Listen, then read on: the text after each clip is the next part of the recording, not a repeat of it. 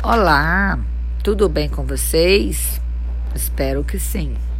Bem, vou falar para vocês qual a importância das histórias infantis. Elas despertam a curiosidade, estimulam a imaginação e desenvolvem a autonomia. Proporcionam vivenciar diversas emoções como o medo e as angústias, ajudando a criança a resolver seus conflitos emocionais próprios, aliviando suas sobrecargas emocionais. Vou citar aqui para vocês seis belas histórias.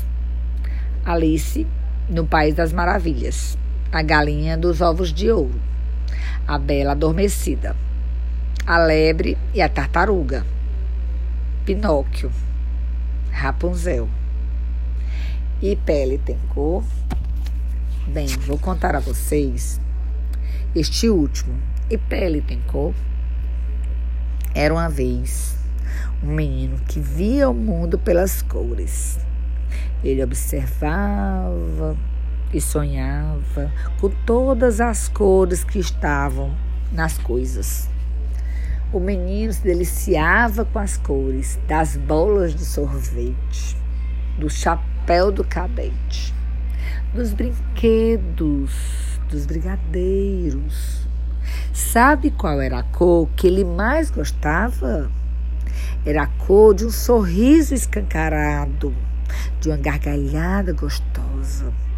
Neste momento, parecia que o mundo ficava mais colorido, mais bonito.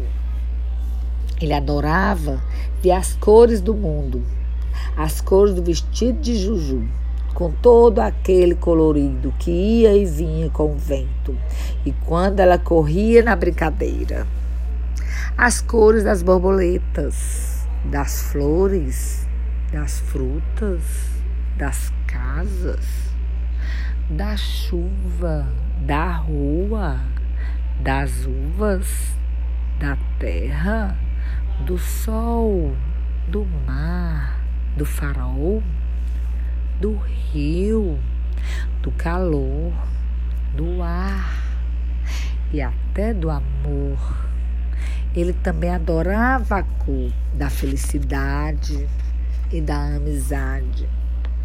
O que o menino mais gostava na vida era de colorir, sentir os desenhos ganhando vida quando eram pintados coloridos. E o menino sempre usava todas as cores, fazia questão de pintar e caprichar. Ele conhecia muitas cores, até as cores que muita gente não sabia: Bordeaux, ocre, magenta, ciano. E para as cores que não tinha nome, ele criava Otru, Casbu, Chefri. O menino inventava, inventava, inventava. A única coisa que ele não entendeu foi quando seu colega, numa atividade de desenhar e pintar, todo mundo da turma disse-lhe assim: Empresta-me a cor da pele. O menino parou, olhou para todas aquelas cores e não conseguiu saber que cor ele estava pedindo. O menino olhou para o laranja e lembrou-se da Ana. Olhou para o ocre e lembrou de Onofre. Olhou para o branco e lembrou de Franco. Ele olhou para o marrom e lembrou de Marlon. O colega lhe pediu de novo: empresta-me a cor da pele. Afinal, qual era a cor que seu colega estava pedindo-lhe? O menino não conhecia a cor da pele e ficou sem jeito por não saber que cor era aquela. Tantas cores ali eram cores de pele, mais clara, mais escuras, mais encarnadas e mais suaves. Como poderia existir uma cor que fosse a cor de todas as peles? E logo ele, que gostava de tanto de cores, não conhecia essa cor.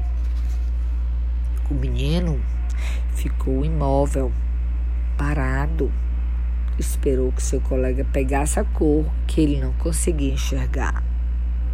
E o colega pegou e pintou a pele de todos seus colegas da classe com a cor. O menino então continuou a desenhar e pintar seus colegas, mas no desenho do menino, cada colega tinha uma cor. E todos os trabalhos foram para o mural. E o menino percebeu que seu trabalho era vivo e real. Então, o que vocês aprenderam? Devemos pensar nas pessoas pelo que elas são, esquecendo a cor da pele. Neste livro, a criança adorava perceber as cores do mundo e ensina a ver as pessoas pelo que elas são e não pela cor da pele. Espero que tenham gostado e até a próxima.